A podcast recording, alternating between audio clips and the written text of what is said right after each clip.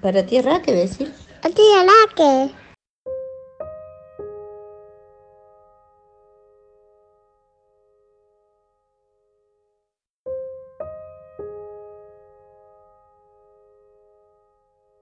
En casa vimos mamá, yo, mi hija, mis tres sobrinos. India, Rodrigo y Morena. Yo soy Laura común, digamos, en mi vida lo que era, y de repente sí, me tuve que poner como tipo metáfora, capa y, fuerza y espinaca, no sé, un Popeye, sí, de verdad.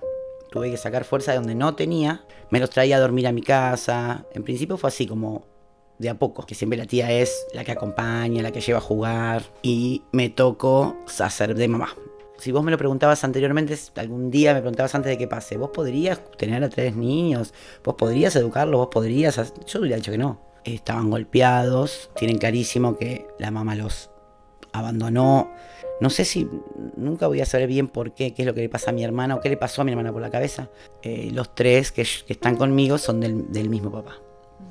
Este, que es el que era muy violento. Pero bueno, como te digo, la mamá nunca nunca reflexionó. Y el, sucedió, pasó, tenía que ser así, me empoderé, me siento como una mujer más completa al haber hecho lo que pensé que no podía hacer, digamos. O hay veces que, nos pasa de no, de no, poder hacer algo. Y esto pude, pude. Entonces es como flores, me, me tiro flores para mí. De ahora en más sé que puedo todo. Soy Raquel Garzón y esto es Novela Familiar.